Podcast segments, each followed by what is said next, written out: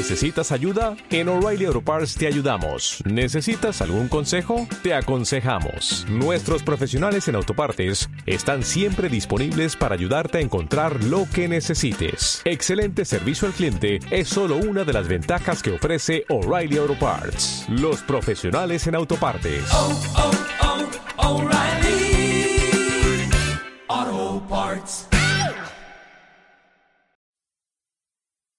Piense y hágase rico. Por Napoleón Hill. Enseñando por primera vez la famosa fórmula de Andrew Carnegie para ganar dinero basada en los probados 13 pasos para lograr hacerse rico. Organizado durante 25 años de investigación, en colaboración con más de 500 hombres distinguidos de grandes riquezas, quienes probaron mediante sus propios resultados que esta filosofía es aplicable. ¿Qué es lo que más desea? Es dinero, fama, poder, satisfacción, personalidad, paz mental, felicidad. Los trece pasos para lograr hacerse rico, descritos en este libro, ofrecen la más concisa y confiable filosofía para alcanzar el logro personal nunca antes presentada, para beneficio del hombre o mujer que está buscando un objetivo final en su vida. Antes de empezar el libro, se beneficiará en gran parte si usted reconoce el hecho de que este no fue escrito para entretener. Usted no puede asimilar el contenido en forma adecuada en una semana o un mes. Después de leer el libro enteramente, el doctor Miller Reese Hutchinson, ingeniero consultor de renombre en Norteamérica y socio durante largo tiempo de Thomas A. Edison, dijo, Esta no es una novela. Es un libro de texto relacionado con el logro individual que proviene directamente de las experiencias de miles de los hombres más exitosos de América. Debería ser estudiado, asimilado y meditado. No se debería leer más de un capítulo en una noche. El lector debería subrayar las frases que le impresionan más. Más adelante, el lector debería volver a leer las líneas marcadas. Un verdadero estudiante no solamente leería el libro, éste debería absorber su contenido y asimilarlo. Esta obra debería ser adoptada por todas las escuelas secundarias, y no debería permitirse que ningún niño o niña se gradúe sin haber aprobado un examen de éste. Esta filosofía no tomará el lugar de las materias enseñadas en los colegios, pero permitirá organizar y aplicar el conocimiento adquirido para convertirlo en un servicio útil. El doctor John R. Turner, decano del Colegio de la Ciudad de Nueva York, después de haber leído este libro, dijo, El mejor ejemplo de la profundidad de esta filosofía es su propio hijo. Blair, cuya historia dramática ha sido relatada en el capítulo sobre el deseo. El doctor Turner ha hecho referencia al hijo del autor, quien nació sin la capacidad auditiva normal, y quien no solamente evitó convertirse en un sordo mudo, sino que convirtió su discapacidad en un recurso invalorable al aplicar la filosofía descrita aquí. Después de leer la historia, usted se dará cuenta que poseerá una filosofía que se puede transformar en riqueza, o estará a su disposición para darle paz mental, entendimiento, armonía espiritual y, en algunos casos, como en el caso del hijo del autor, le podrá ayudar a manejar condiciones físicas. El autor descubrió, a través de analizar personalmente miles de hombres exitosos, que todos ellos adoptaron el hábito de intercambiar ideas, mediante lo que comúnmente se denomina conferencias. Cuando tuvieron problemas que debían ser resueltos, se sentaban juntos y hablaban libremente hasta que descubrían, por su contribución conjunta de ideas, un plan que podría servir a su propósito. Usted, que lee este libro, le sacará el mayor provecho al poner en práctica los principios descritos en él. Esto puede hacerse, como otros lo están haciendo en forma exitosa, formando un grupo de estudio, que incluya un número a determinar de personas amistosas y armoniosas. El grupo se debería reunir en períodos regulares, tan a menudo como una vez a la semana. El procedimiento debería consistir en leer un capítulo del libro en cada reunión, después del cual el contenido del capítulo debería ser discutido libremente por todos sus miembros. Cada miembro debería tomar notas, anotando todas las ideas inspiradas por la discusión. Cada miembro debería leer y analizar detalladamente cada capítulo varios días antes de su lectura abierta y discusión conjunta en el grupo. La lectura en el grupo debería ser hecha por una persona que lea bien y entienda cómo dar realce y sentimiento a la lectura. Al seguir este plan, cada lector obtendrá de sus páginas no solamente la suma total del mejor conocimiento organizado de las experiencias de miles de hombres exitosos, sino que, todavía más importante, lo conectará a nuevas fuentes de conocimiento en su propia mente. Y también adquirirá conocimiento de un valor incalculable de cada otra persona que está presente en la reunión. Si usted sigue este plan persistentemente, puede tener casi absoluta certeza que descubrirá y logrará adquirir la fórmula secreta por medio de la que Andrew Carnegie obtuvo su enorme fortuna, como se mencionó en la introducción del autor. Tributos al autor de grandes líderes americanos. Piense y hágase rico. Demoró 25 años en concretarse. Su trabajo y escritura han sido alabados por grandes líderes del mundo de las finanzas, la educación, la política, y el gobierno. Corte Suprema de Washington, D.C., en Estados Unidos. Estimado señor Hill, he tenido la oportunidad de terminar de leer sus libros de texto de éxito y me gustaría expresar mi apreciación por el espléndido trabajo realizado en la organización de esta filosofía. Sería muy útil si cada político en el país asimilara y pusiera en práctica los 17 principios en los que están basadas sus enseñanzas. Contiene cierto material de muy alta calidad que cada líder en cualquier área de la vida debería comprender. Estoy contento de haber tenido el privilegio de darle un poco de ayuda en la organización de este espléndido curso de filosofía del sentido común. Atentamente. El expresidente y ex jefe de justicia de los Estados Unidos. Rey de las tiendas de 5 y 10 centavos. Al aplicar muchos de los 17 principios de la filosofía del éxito, hemos construido una gran cadena de prósperas tiendas. Presumo que no sería una exageración si digo que el edificio Walworth podría correctamente considerarse como un monumento a la solidez de estos principios.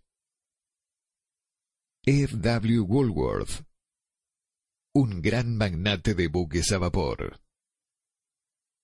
Me siento fuertemente endeudado por el privilegio de haber leído su filosofía del éxito. Si es que hubiera tenido esta filosofía hace cincuenta años atrás, Supongo que podría haber logrado lo que he realizado en la mitad del tiempo. Sinceramente, deseo que el mundo la descubra y se recompense con ella. Robert Dollar Líder sindical americano famoso. Dominar la filosofía de la ley del éxito es el equivalente a una póliza de seguros contra el fracaso. Samuel Gompers Un expresidente de los Estados Unidos. No puedo más que felicitarlo por su tenacidad. Cualquier hombre que le dedique tanto tiempo a una tarea de este tipo debe, por necesidad, hacer descubrimientos de gran valor para los demás. Estoy profundamente impresionado por su interpretación de los principios que usted ha descrito de manera tan clara. Woodrow Wilson Un comerciante. Sé que sus 17 principios de éxito son legítimos, porque los he estado aplicando en mi negocio durante más de 30 años. John Wanmaker el más grande fabricante de cámaras del mundo. Sé que usted está mejorando el mundo con su ley del éxito. No me importaría fijarle un valor monetario a esta capacitación, porque le entrega al estudiante cualidades que no pueden ser medidas solo por el dinero.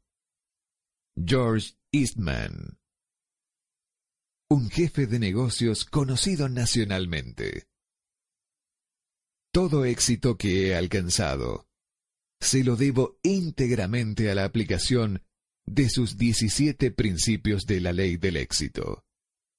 Yo creo tener el honor de ser su primer estudiante.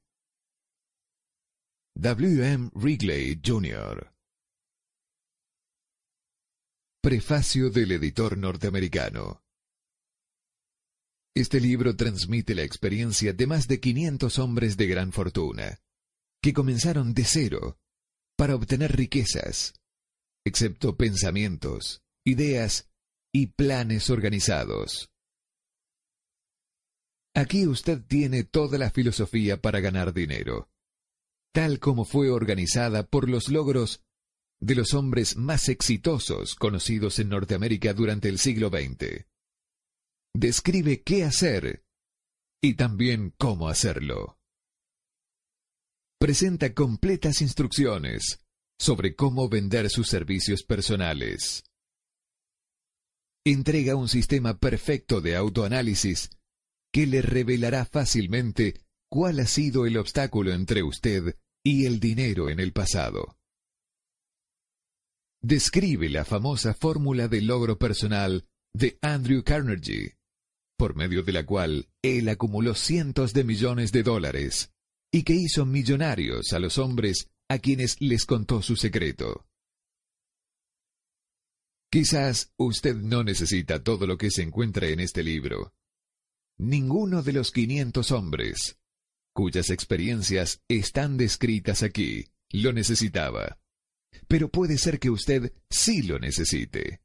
Una idea, plan, o sugerencia para llevarlo hacia su meta. En alguna parte de este libro, usted encontrará este estímulo. El libro fue inspirado por Andrew Carnegie, después que hiciera sus millones y se retirara.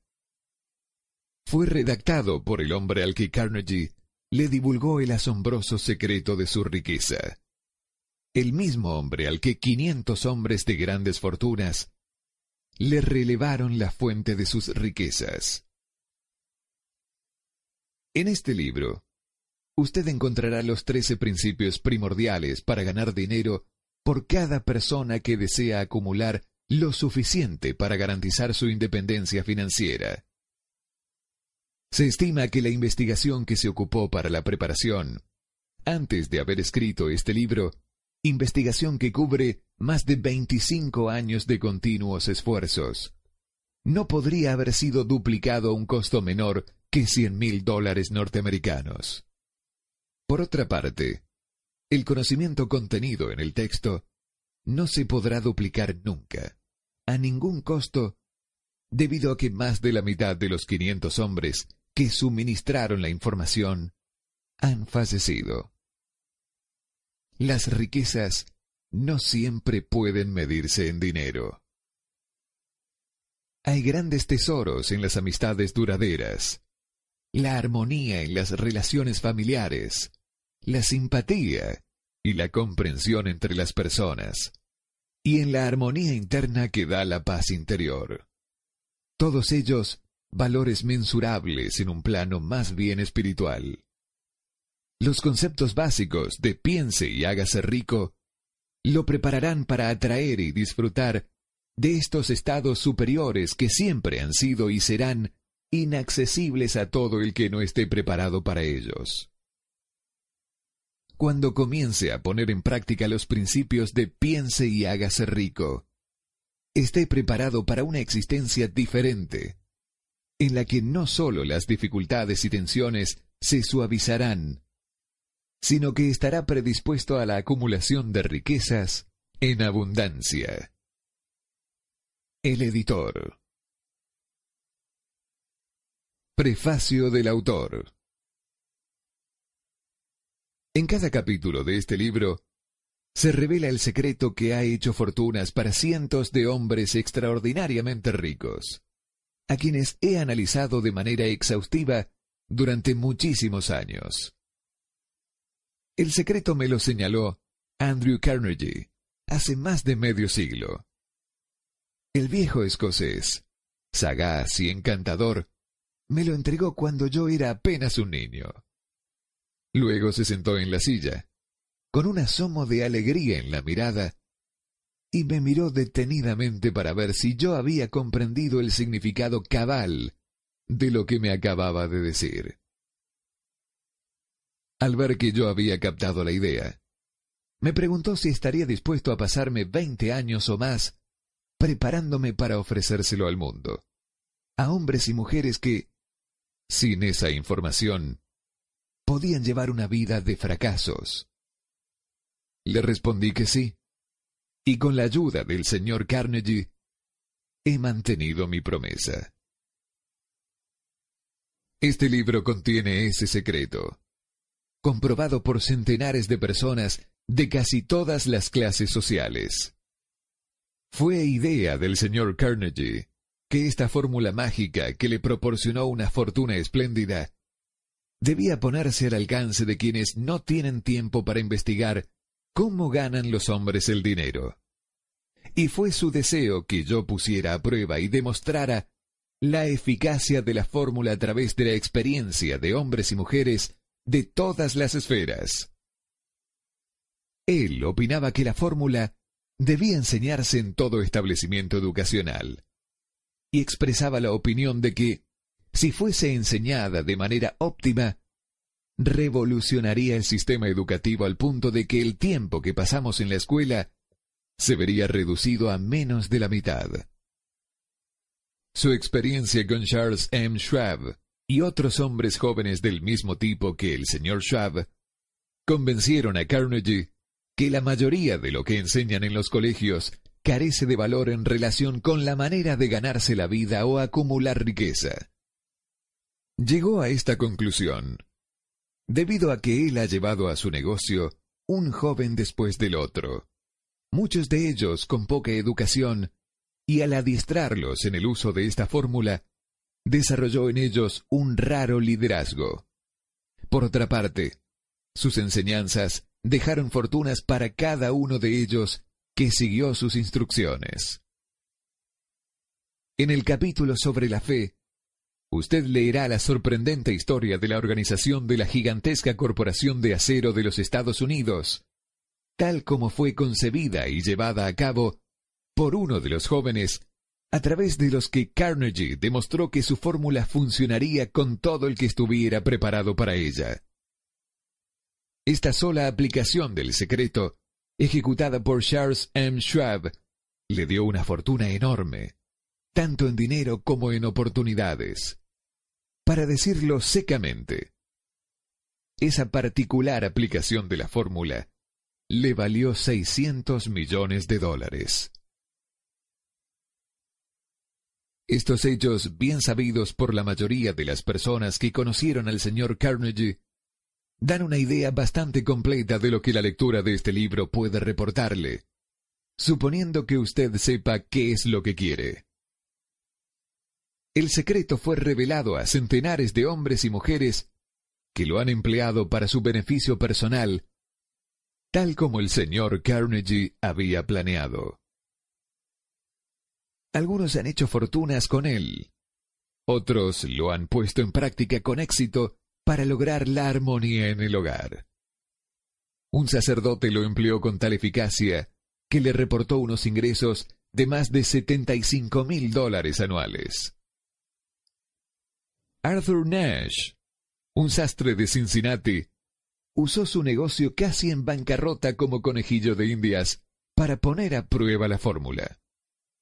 El negocio reflotó y permitió a su dueño hacer una fortuna. Todavía continúa prosperando, aunque el señor Nash se haya ido.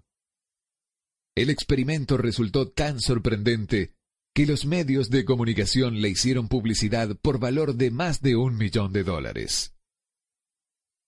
El secreto fue revelado a Stuart Austin Wire, de Dallas, Texas.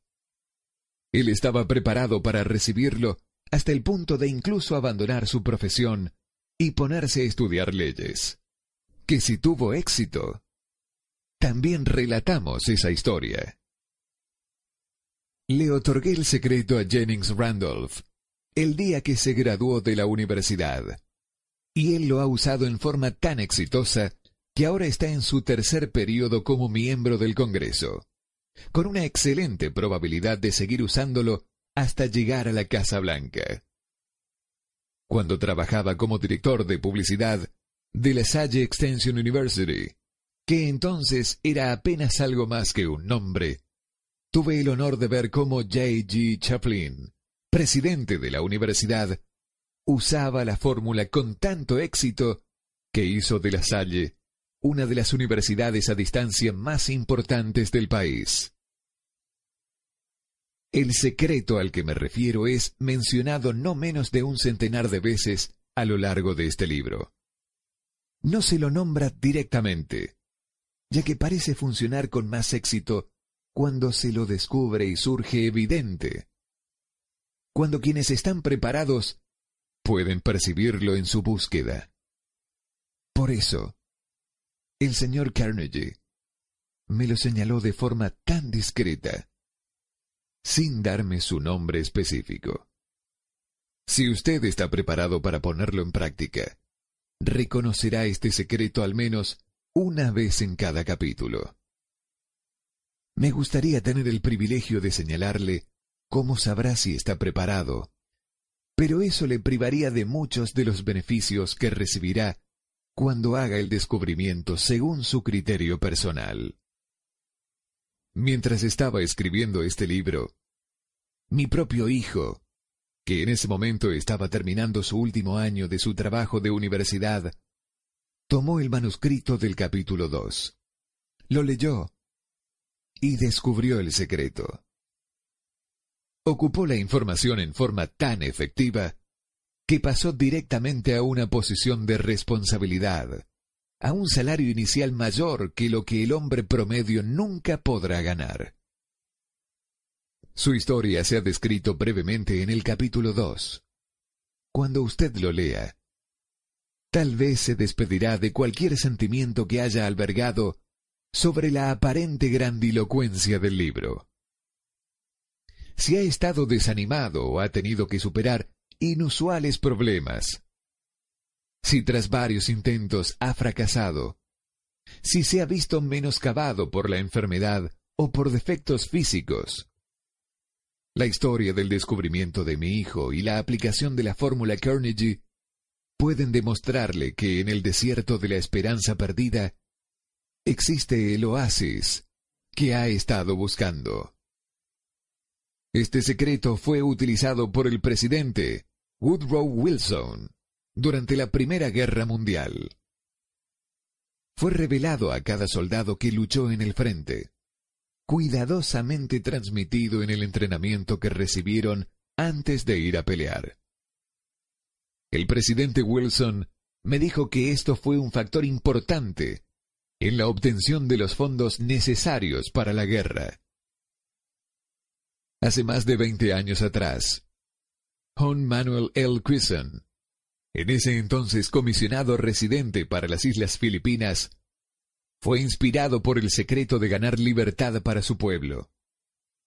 Él ganó libertad para las islas y fue su primer presidente en un estado libre. Un rasgo peculiar de este secreto es que quienes lo adquieren y lo emplean se ven literalmente arrastrados hacia el éxito. Si usted lo duda, lea los nombres de quienes lo han puesto en práctica. Donde sea que se mencionen, constate sus logros y se convencerá. Nunca obtendrá algo a cambio de nada. El secreto al que me refiero no se puede recibir sin pagar un precio. La educación no tiene nada que ver aquí. Mucho antes de que yo naciera, el secreto alcanzó a ser propiedad de Thomas Alva Edison, el cual lo utilizó de manera tan perspicaz que llegó a ser el inventor más destacado del mundo, aunque apenas tenía tres meses de escolarización. El secreto fue transmitido a Edwin C. Burns, un socio de Edison, quien lo utilizó con tanta eficacia que, aunque solo ganaba unos 12 mil dólares anuales, acumuló grandes riquezas y se retiró del mundo de los negocios siendo todavía muy joven. Se encontrará con esta historia al comienzo del primer capítulo. Usted se convencerá de que la riqueza no está fuera de su alcance que todavía puede llegar a ser lo que sueña, que el dinero, la fama, el reconocimiento y la felicidad pertenecen a todo aquel que esté preparado y decidido a tener esos beneficios. ¿Cómo sé yo esas cosas? Usted deberá saberlo antes de que haya terminado este libro. Quizás lo descubra en el primer capítulo o en la última página. Mientras llevaba a cabo una tarea de 20 años de investigación, con la que me había comprometido a instancias del señor Carnegie, analicé a centenares de hombres famosos, y muchos de ellos admitieron que habían acumulado sus vastas fortunas mediante la ayuda del secreto de Carnegie. Entre aquellos hombres se encontraban Henry Ford, Cyrus H. K. Curtis, Theodore Roosevelt, Arthur Brisbane, William Wrigley Jr., George Eastman, John W. Davis, Charles M. Schwab, John Wanamaker, Harris F. Williams, Elbert Hubbard, Woodrow Wilson, James J. Hill, Dr. Frank, Wilbur Wright Gonzalez, George S. Parker, William Howard Taft, William Jennings, Daniel Wheeler Bryan, Luther Burbank, E. M. Stadler, King Gillette, Dr. David Starr, Edward W. Buck Jordan, Arthur Nash, F. W. Woolworth, Senator Jennings, Stuart Austin, Randolph Weir, Clarence Darrow, Ralph A. Weeks, Henry L. Doherty, Frank A. Munsey, J. Ogden Armour, Juez, Daniel T. Wright, Albert H. Gary, Coronel Robert A., John D. Rockefeller, Dr. Alexander Dollar, Dr. Frank Crane, Graham Bell, Edward A. Phelan, Thomas A. Edison, George M. Alexander, John H. Patterson, Edwin C. Burns, Frank A. Vanderlip, J. G. Chaplin, Julius Rosenwald. Estos nombres representan apenas una pequeña parte de los centenares de estadounidenses renombrados cuyos logros, sean financieros o de otra índole, demuestran que quienes entienden y aplican el secreto de Carnegie logran posiciones elevadas en la vida. No he conocido a alguien que, inspirado por el secreto, no alcanzara un éxito notable en el campo de su elección. Jamás conocí a ninguna persona distinguida, ni que acumulara riquezas de ninguna índole que no estuviese en conocimiento del secreto. A partir de estos dos hechos, he llegado a la conclusión de que el secreto es más importante, como parte del conocimiento esencial para la autodeterminación, que cualquier otro concepto que uno reciba por medio de lo que se conoce como educación. En todo caso, ¿qué es la educación? Esto ha quedado explicado con todo detalle. En relación a la enseñanza, muchos de estos hombres tuvieron muy poca. John Wernberger me contó una vez que con la poca educación con la que partió, él logró adquirir su fortuna de la misma forma como una locomotora moderna carga agua, al vaciarla a medida que funciona. Henry Ford nunca llegó a la enseñanza media, menos a la universidad. Yo no estoy intentando disminuir el valor de la educación formal, pero sí estoy tratando de expresar mi creencia de que aquellos que dominan y aplican el secreto llegarán a altas posiciones, acumularán riquezas y negociarán con la vida bajo sus propios términos, incluso si su enseñanza ha sido escasa.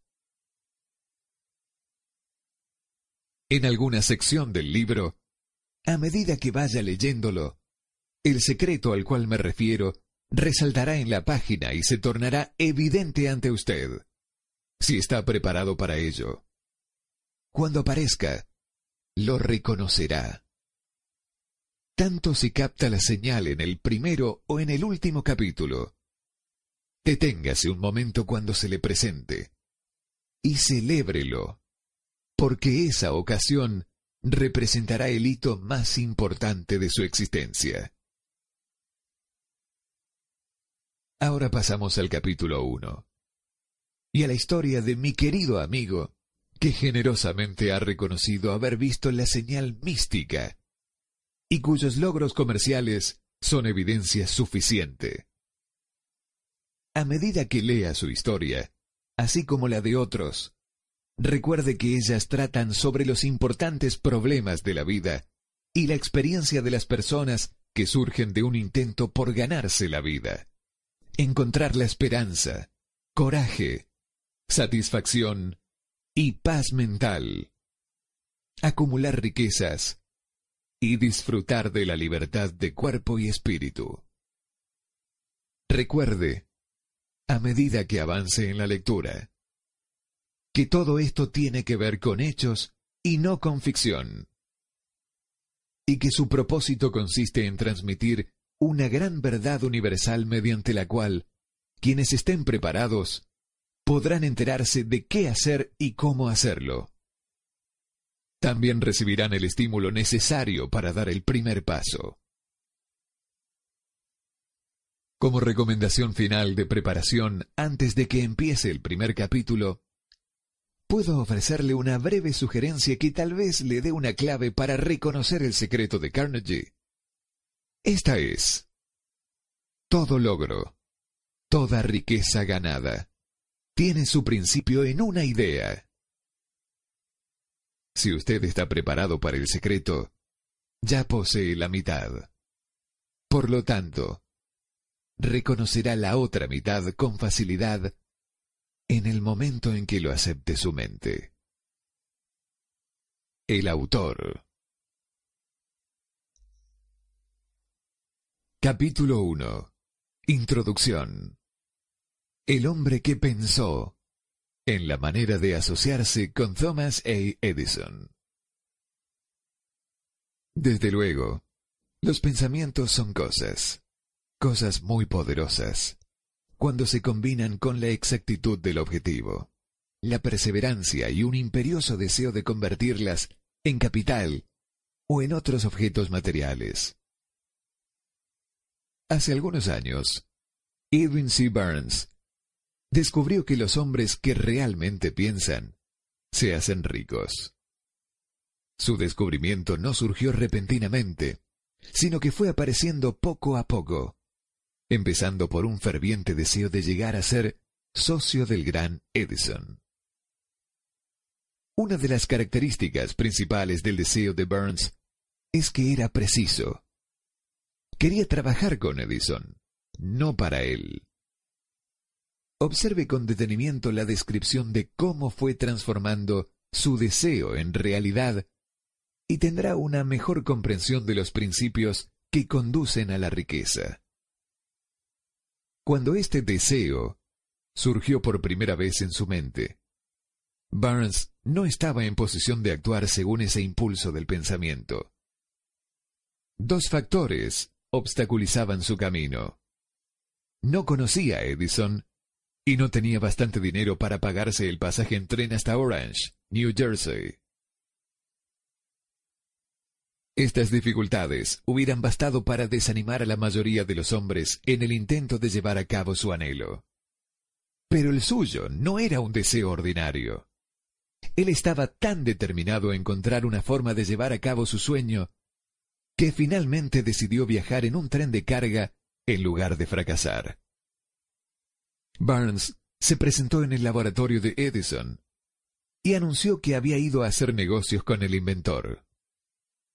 Hablando de su primer encuentro con Barnes, Edison comentaba, años más tarde, que estaba de pie ante mí, con la apariencia de un vagabundo. Pero había algo en su expresión que transmitía el efecto de que estaba decidido a conseguir lo que se había propuesto. Yo había aprendido, tras años de experiencia, que cuando un hombre desea algo tan imperiosamente, que está dispuesto a apostar todo su futuro a una sola carta para alcanzarlo, tiene asegurado el éxito. Le di la oportunidad que me pedía, porque vi que él estaba decidido a no ceder hasta triunfar. Los hechos posteriores demostraron que no me equivoqué. No podía haber sido el aspecto del joven lo que le proporcionara su comienzo en el despacho de Edison, ya que ello estaba definitivamente en su contra. Lo importante era lo que él pensaba. Si el significado de esta afirmación se podría llevar a cada persona que la lee, no habría necesidad del recordatorio de este libro. Barnes no consiguió su asociación con Edison en su primera entrevista. Obtuvo la oportunidad de trabajar en el despacho de Edison a un sueldo muy nominal, realizando una labor que no era significativa para Edison, pero muy importante para Barnes. Esto porque le daba una oportunidad de mostrar su mercancía, donde su prospecto socio podría verlo. Transcurrieron los meses. En apariencia, nada había sucedido que se aproximase al codiciado objetivo que Barnes tenía en mente como su propósito inicial y preciso. Pero algo determinante estaba aconteciendo en los pensamientos de Barnes. Intensificaba constantemente su deseo de convertirse en socio de Edison. Los psicólogos han afirmado, con todo acierto, que cuando uno está realmente preparado para algo, aparece. Barnes se hallaba listo para asociarse con Edison. Además, estaba decidido a seguir así hasta conseguir lo que buscaba. No se decía a sí mismo, vaya, ¿para qué sirve todo esto? Supongo que acabaré por cambiar de idea y probaré con un trabajo de vendedor. En cambio, se decía, he venido aquí a asociarme con Edison. Y eso es lo que haré aun cuando me lleve el resto de mi vida. Estaba convencido de ello. ¿Qué historia tan diferente contarían los hombres si adoptaran un propósito definido y mantuvieran ese propósito hasta que el tiempo lo convirtiese en una obsesión. Quizás el joven Barnes no lo supiera en aquel entonces, pero su determinación imperturbable, su perseverancia en mantenerse firme en su único deseo, estaba destinada a acabar con todos los impedimentos y a proporcionarle la oportunidad que buscaba. Cuando la ocasión llegó, esta surgió de una forma disímil y desde una dirección distinta de las que Barnes había esperado. Ese es uno de los trucos de la oportunidad. Tiene el curioso hábito de asomar por la puerta de atrás y, a menudo, viene disimulada con la forma del infortunio o de la derrota temporal. Tal vez por eso hay tanta gente que no consigue reconocerla.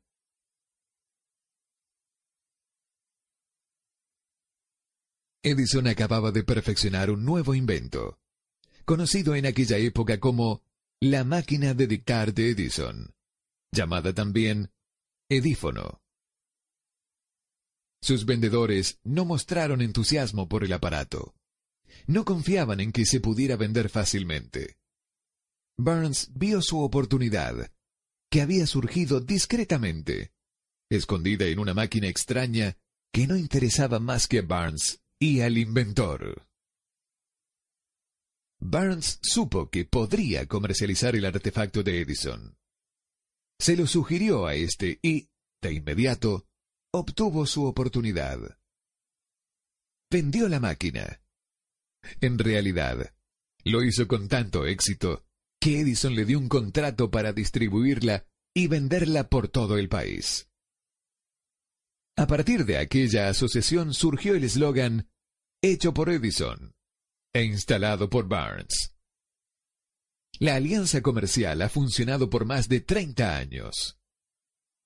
A partir de este acuerdo, Barnes se hizo millonario, pero también consiguió algo mucho más importante.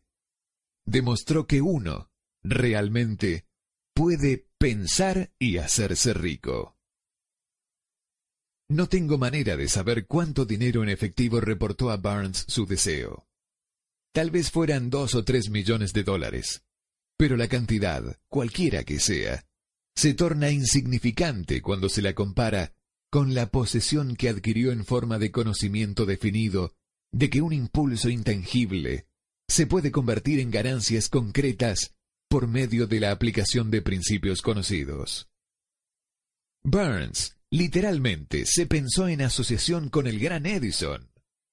Se pensó dueño de una fortuna. No tenía con qué empezar, excepto la capacidad de saber lo que quería y la determinación de permanecer fiel a ese deseo, hasta haberlo alcanzado. No tenía dinero para empezar. Tenía poca educación. No tenía influencias. Pero sí tenía iniciativa, fe y deseo de ganar. Con estas fuerzas intangibles, se transformó en el número uno, como el inventor más grande que jamás ha vivido.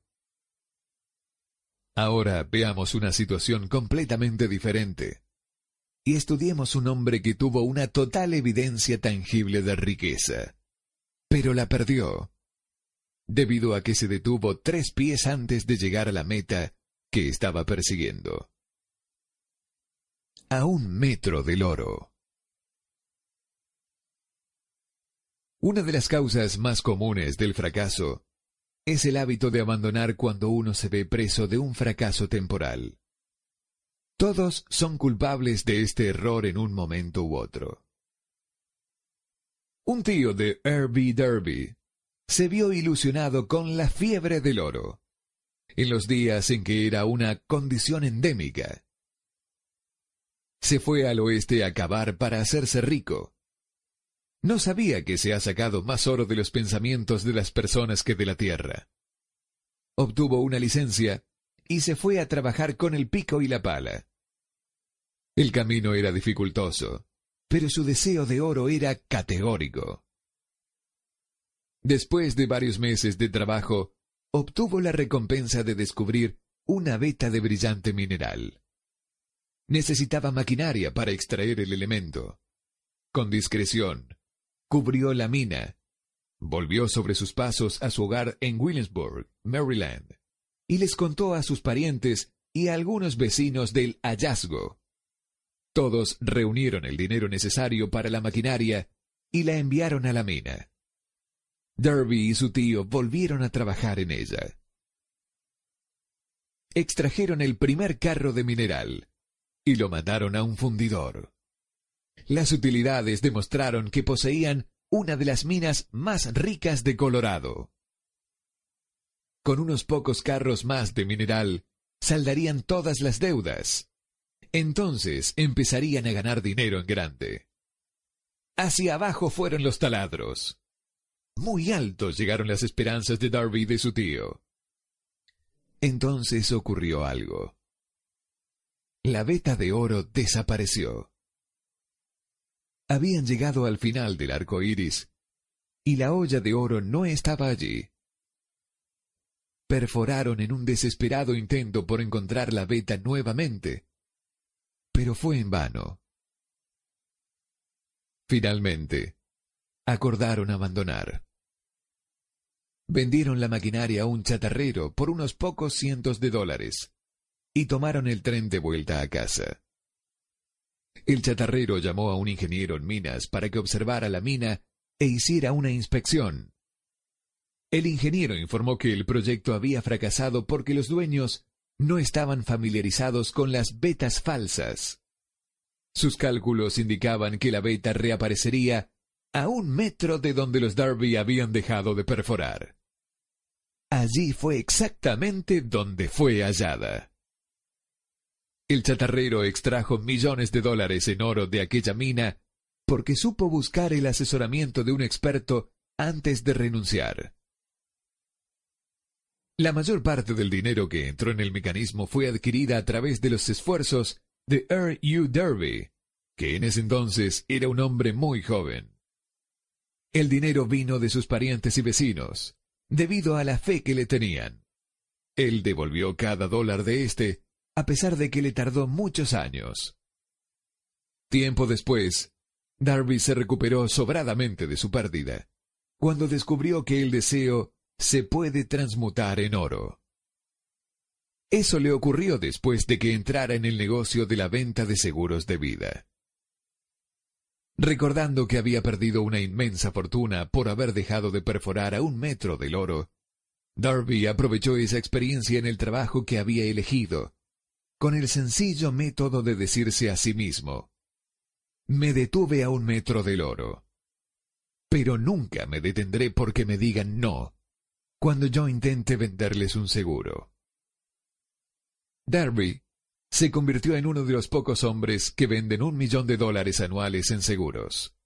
Su perseverancia se la debía a la lección que había obtenido de su deserción en el negocio de la minería.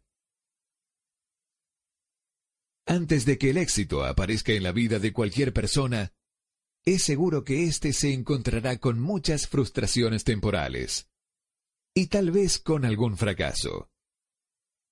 Cuando la frustración se adueña del hombre, lo más fácil y lógico que puede hacerse es retirarse. Es lo que la mayoría hace. Más de 500 de los hombres más prósperos que han conocido los Estados Unidos le dijeron al autor que sus mayores éxitos surgieron un paso más allá del punto en que la frustración se había apoderado de ellos. El fracaso es un patrañero con un mordaz sentido de la ironía y la malicia. Goza haciéndonos tropezar cuando el éxito está casi a nuestro alcance. Una lección de persistencia de 50 centavos. Poco después de que Darby se doctorase en la Universidad de los Tropiezos y decidiera aprovechar su experiencia en el asunto de la mina de oro, tuvo la buena suerte de estar presente en una ocasión que le demostró que la palabra no no significa necesariamente no. Una tarde, asistía a su tío a moler trigo en un viejo molino. Este dirigía una gran granja, donde vivían algunos granjeros arrendatarios de color. La puerta se abrió silenciosamente, y una niña de color, hija de uno de los arrendatarios, entró y se paró junto a la puerta. El tío levantó la vista, miró a la niña y gritó con rudeza. ¿Qué quieres? Mi mamá dice que le mande cincuenta centavos, respondió humilde la niña. Ni hablar, replicó el tío. Y ahora vete a tu casa. Sí, señor, dijo la niña. Pero no se movió. El tío siguió con su trabajo, tan ocupado que no prestó atención a la niña y no se dio cuenta de que seguía ahí. Cuando volvió a levantar la vista y la vio allí parada, gritó. He dicho que te marches a tu casa. Ahora, vete o te daré una paliza. Sí, señor, dijo la niña. Pero siguió inmóvil. El tío dejó un saco de grano que estaba por echar en la tolva del molino. Cogió una tablilla de barril y empezó a acercarse a la niña con una expresión poco tranquilizadora. Darby contuvo el aliento. Estaba seguro de encontrarse a punto de presenciar un asesinato. Sabía que su tío tenía un carácter tremendo. Cuando su tío llegó donde estaba la niña, ella dio un rápido paso al frente. Le miró a los ojos y gritó con todas sus fuerzas. Mi mamá necesita esos cincuenta centavos. El tío se detuvo. La miró unos instantes y luego dejó lentamente la tablilla de barril a un lado. Se metió la mano en el bolsillo sacó medio dólar y se lo ofreció a la niña. Ella tomó el dinero y se encaminó despacio hacia la puerta, sin quitar los ojos del hombre al que acababa de derrotar. Después de que la niña se hubo ido, el tío se sentó en una caja y permaneció mirando por la ventana durante más de diez minutos. Estaba cavilando sorprendido sobre la derrota que acababa de sufrir. Darby también se hallaba reflexivo. Esa era la primera vez en su vida que había visto a un niño de color dominar a un blanco adulto. ¿Cómo lo había hecho? ¿Qué le había ocurrido a su tío para que perdiera su ferocidad y se volviera dócil como un cordero? ¿Qué extraño poder había empleado esa niña para hacerse dueña del momento? Estas y otras preguntas similares llenaban la mente de Darby, pero no halló las respuestas hasta muchos años después, cuando me relató la historia.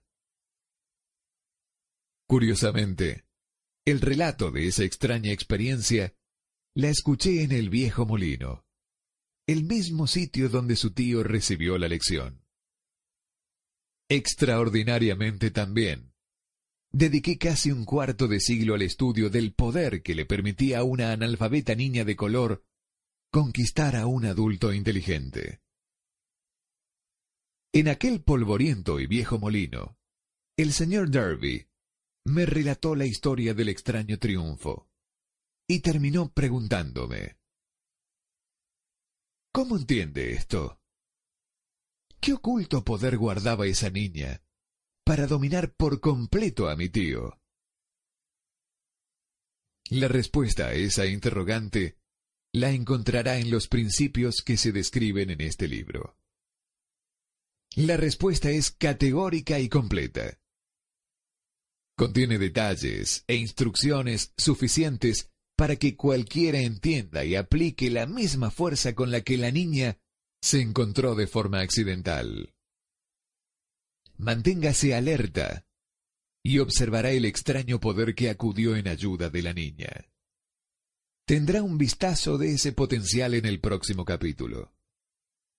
En alguna parte del libro encontrará una idea que avivará su capacidad receptiva y pondrá a su alcance para su propio beneficio ese mismo poder irresistible.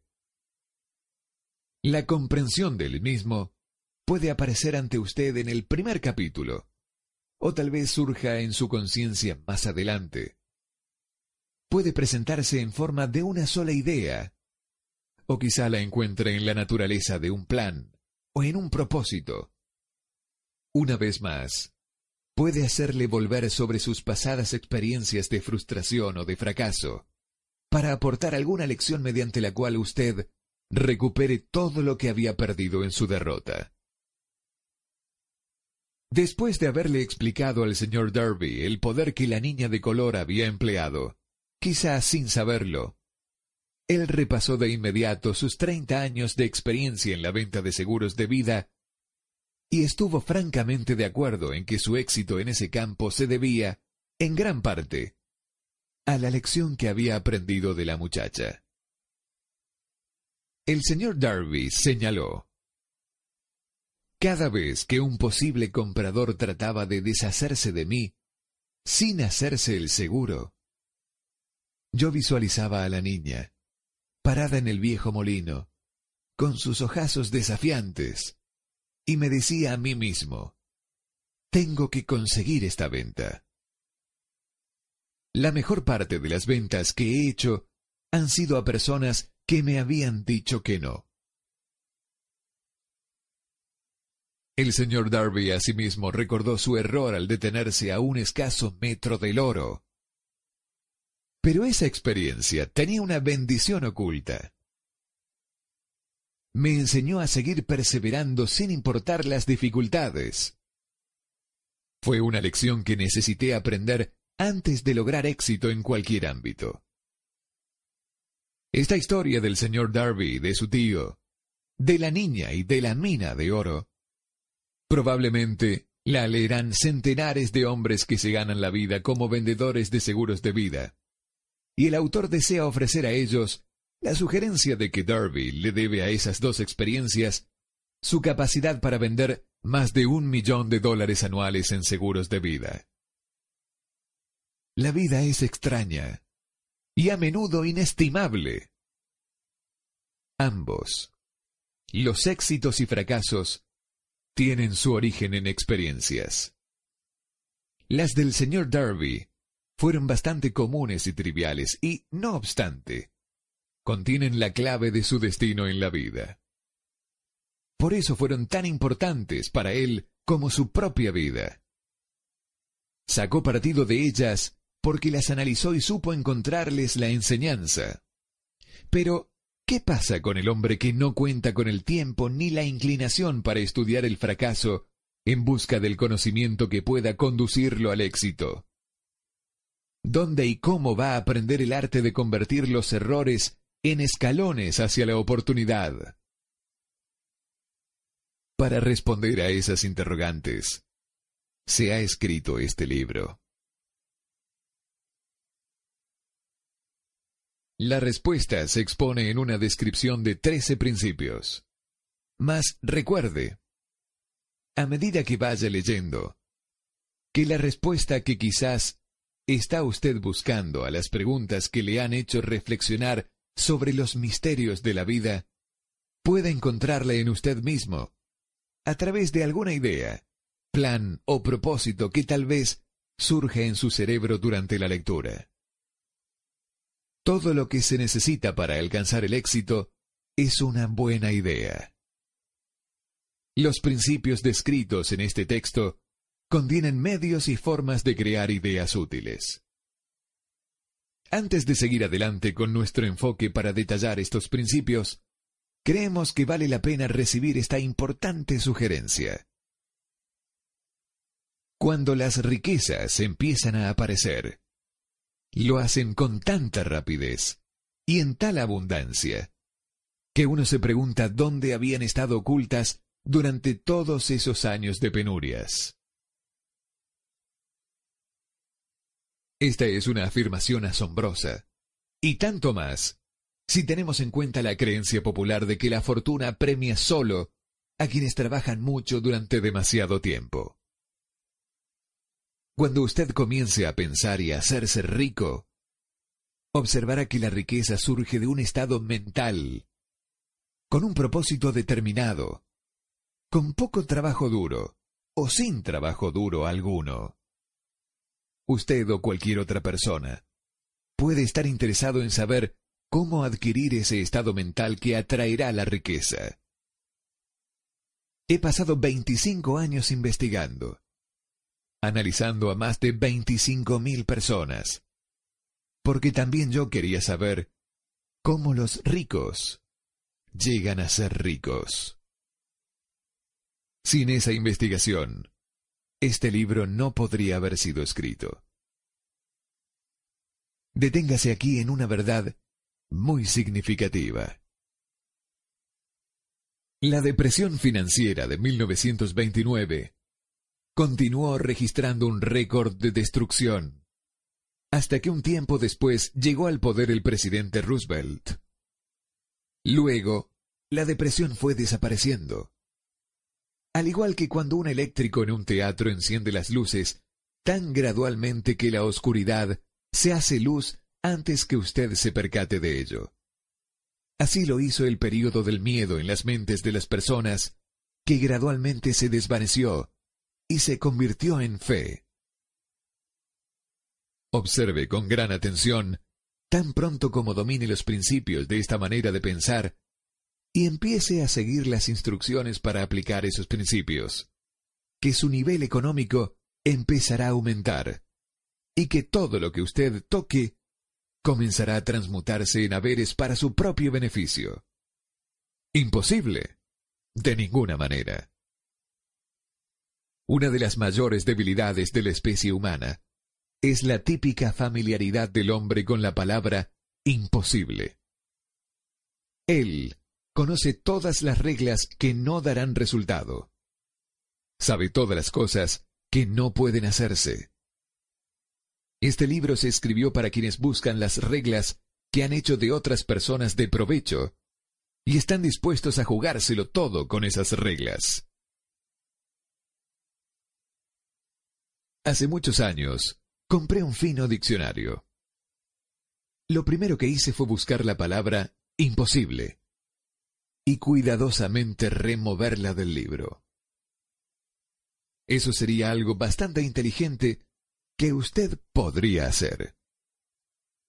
El éxito le llega a las personas que se vuelven conscientes de él. El fracaso le llega a las personas que se permiten volverse conscientes del fracaso. El propósito de este libro es ayudar a quien quiera aprender el arte de cambiar de enfoque, del fracaso al triunfo. Otra debilidad que se encuentra en demasiadas personas es el hábito de medirlo todo y a todos por sus propias impresiones y creencias.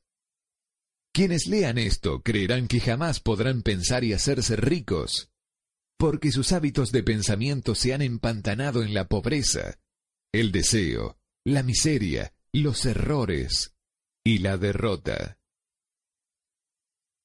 Estas personas Lamentablemente, me recuerdan a un chino distinguido que fue a los Estados Unidos a recibir una educación americana. Acudía a la Universidad de Chicago.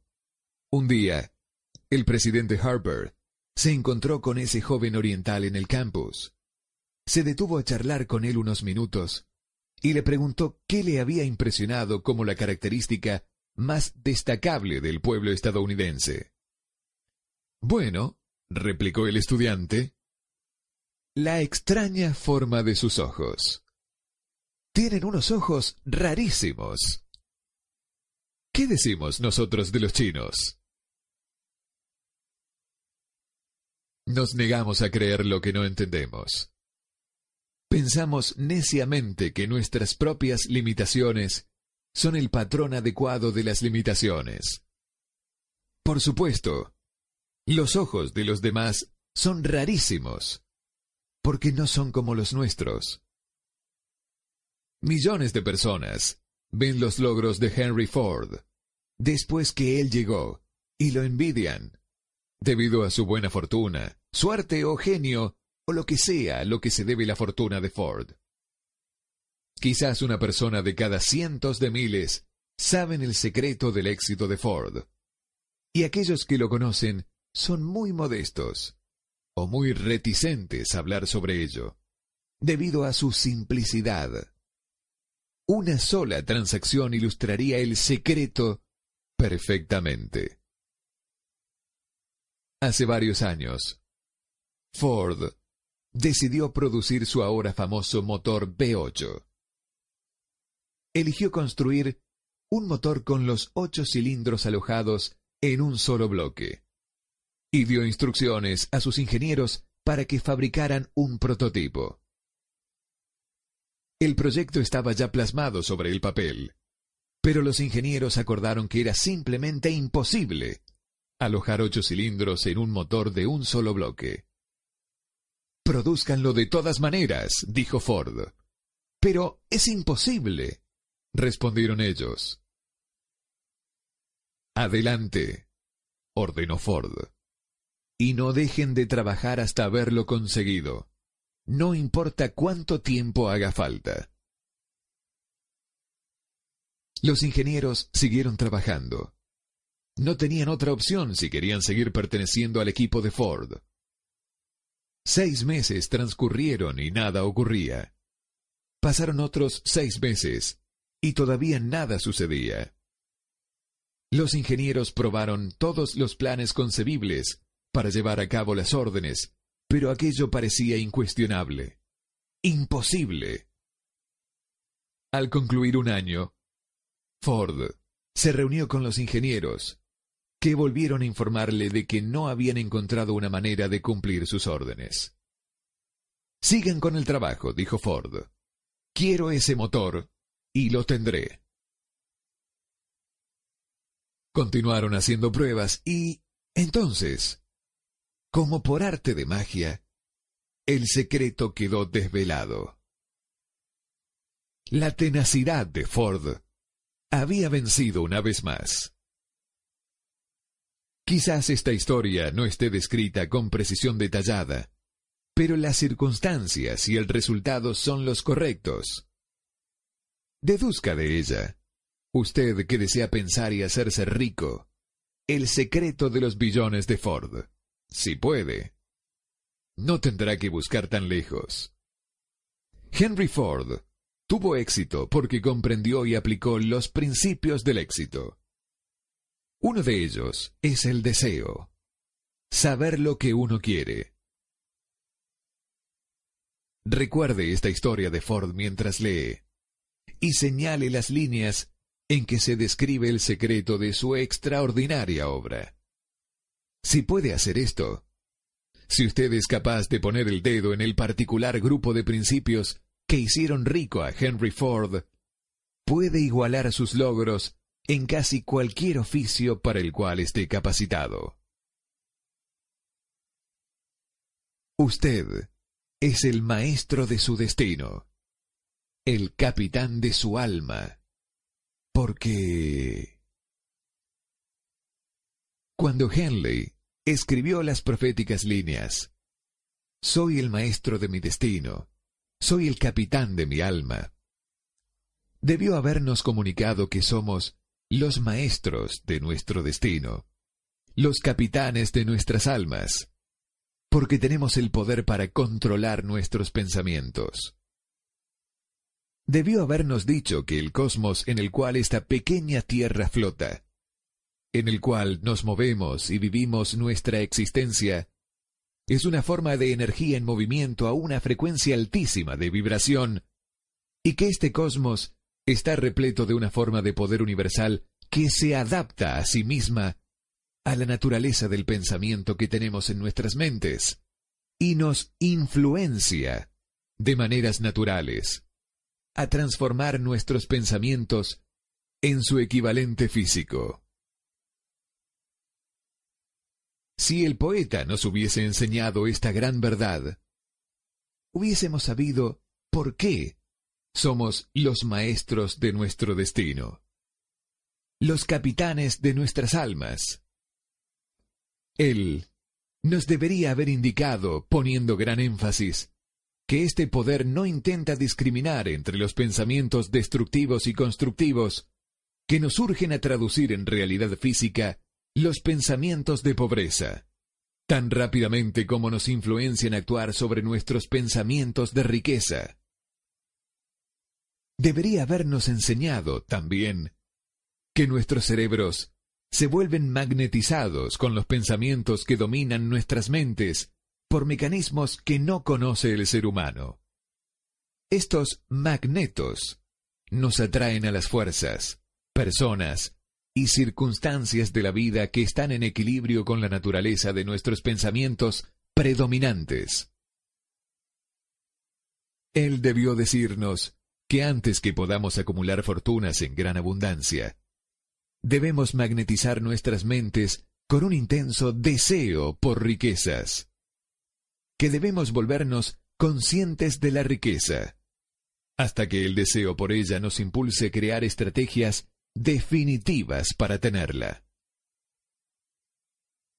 Pero al ser un poeta y no un filósofo, Henley se conformó señalando una gran verdad en forma poética, dejando que sus seguidores interpreten el contenido filosófico de estas líneas. Poco a poco, la verdad ha ido desvelándose, hasta que ahora parece cierto que los principios descritos en este libro contienen el secreto del dominio sobre nuestro destino económico.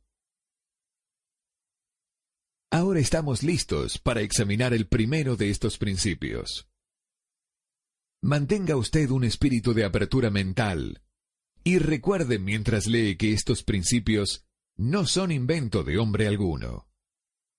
Estos fueron acumulados de la experiencia de vida de más de 500 hombres que realmente acumularon grandes riquezas en cantidades descomunales. Hombres que comenzaron en la pobreza, con poca educación y sin influencias. Los principios funcionaron para estos hombres. Usted puede ponerlos a funcionar por su propio beneficio permanentemente. Verá cuán fácil es. Antes de leer el siguiente capítulo, quiero señalar que éste transmite información verdadera que podría fácilmente cambiar su destino financiero, como definitivamente ha traído cambios de impresionantes proporciones para dos personas descritas. Quiero mencionarle además que la relación entre estos dos hombres y yo es tal que no podría haberme tomado ninguna libertad con los hechos, incluso si es que así lo hubiera deseado. Uno de ellos ha sido mi amigo personal por más de 25 años. El otro es mi propio hijo. El éxito inusual de ambos, éxito al cual generosamente le dan crédito al principio descrito en el capítulo siguiente, éxito al cual generosamente le dan crédito al principio descrito en el capítulo siguiente, es una justificación más que suficiente a esta referencia personal como un medio de destacar el poder de este principio. Hace más de 25 años, pronuncié un discurso en la ceremonia de graduación en el Salem College en Salem, Virginia Oeste. Enfaticé el principio detallado en el capítulo siguiente con tanta pasión que uno de los miembros de la clase que se graduaba se apropió del mismo, haciéndolo parte de su filosofía de vida. Este hombre es hoy parte del Congreso y un elemento importante para la presente administración de Franklin D. Roosevelt. Justo antes de que este libro fuera entregado al editor, él me escribió una carta en la que expresa claramente su opinión sobre el principio delineado en el capítulo siguiente. Decidí publicar su carta como introducción a dicho capítulo. Esta entrega una idea de los beneficios que le aguardan. Estimado Napoleón, mi servicio como miembro del Congreso me ha entregado una visión más profunda sobre los problemas de hombres y mujeres. Estoy escribiendo para ofrecer una sugerencia que puede ser de ayuda a millares de personas.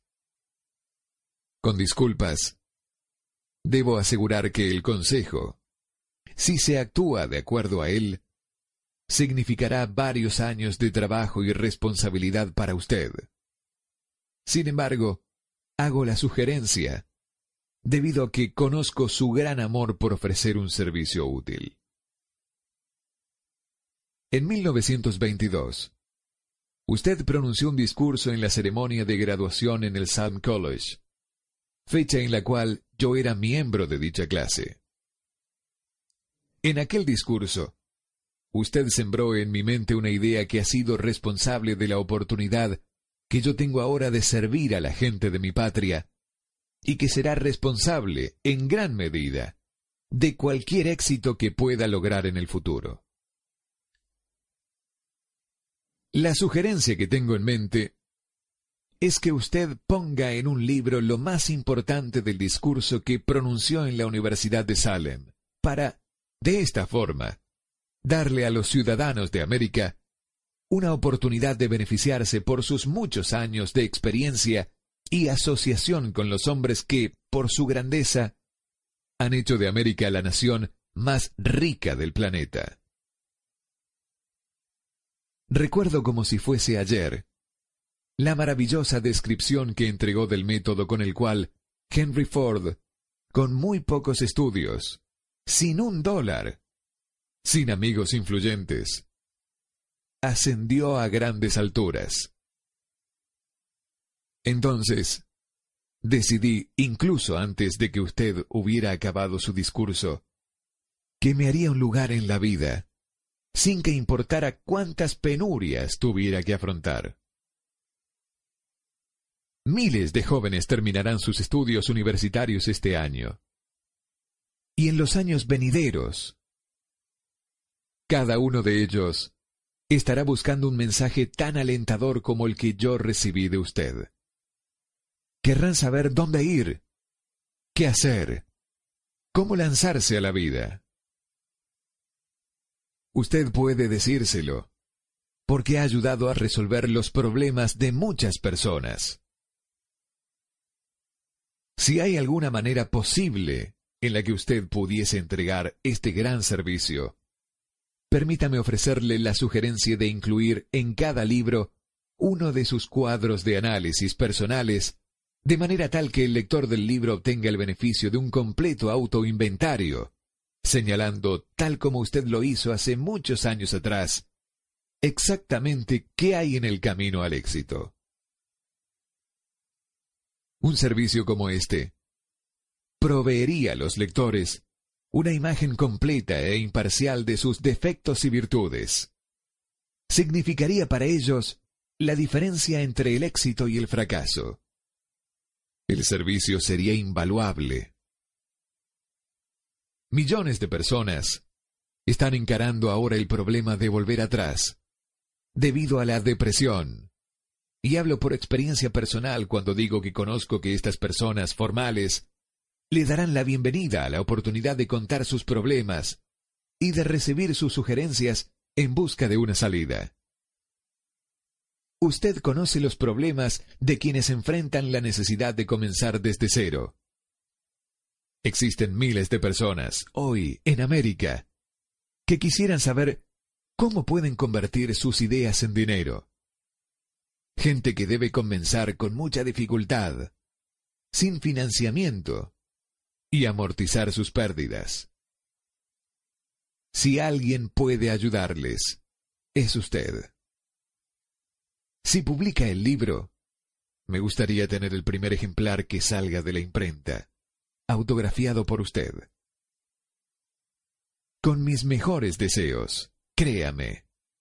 Cordialmente suyo. Jennings Randolph